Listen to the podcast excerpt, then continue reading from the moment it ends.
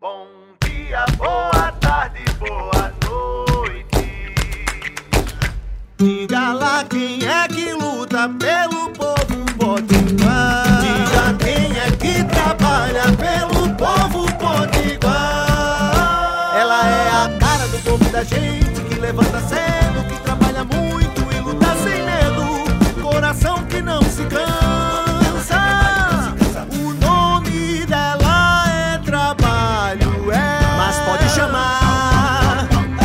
de Zodadanta. Quero falar para vocês um pouco sobre o que temos acompanhado na luta pelo piso dos professores e professoras do Estado. As negociações seguem é, intensas no, no governo do Estado com o Sinti, com o sindicato. A categoria tem estabelecido né, diálogo, inclusive, diretamente com a governadora. E nós estamos aqui lutando e nos empenhando para que possa, nesse diálogo, ter uma saída para a greve, para que os, os, alunos não possam ficar sem aula e que os professores tenham a sua luta histórica reconhecida. É, como fazemos questão de dizer em todas as entrevistas que a luta dos professores, seja da rede estadual, seja da rede municipal, é uma luta histórica. E nós nos somamos da busca de soluções para que os professores não possam ficar sem aquilo que ele é de direito.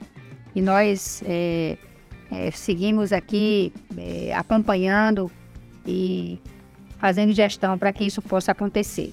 Seguimos aqui na batalha. É, tem outra coisa que eu quero falar com vocês.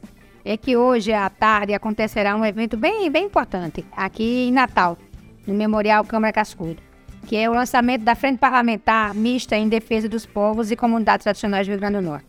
Essa frente existe desde 2019, mas a cada legislatura precisa ser renovada e nós vamos lançar mais uma vez junto com outros parlamentares e lideranças né, do movimento dos povos tradicionais.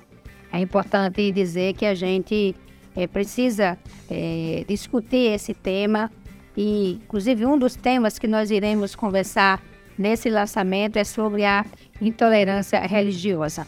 Nós não podemos permitir que a crença de nenhuma pessoa é, se torne motivo de sofrer nenhum tipo de, de violência. Junto comigo estão os deputados estadual Francisco, a deputada Divaneide, a deputada federal Natália Bonavides e a vereadora Brisa, é, onde nós iremos juntos fazer esse lançamento. A atuação do grupo, é, desses grupos, foi, foi fundamental para a gente é, protocolar alguns marcos legais aqui na Assembleia, muito importantes. É, um deles é foi durante a pandemia com prioridade para esses grupos possam acessar as políticas públicas do, do, do governo. Nosso trabalho não para, seguimos aqui juntos, é, do povo potiguar, como eu sempre digo, nas ruas, nos forçados e no parlamento.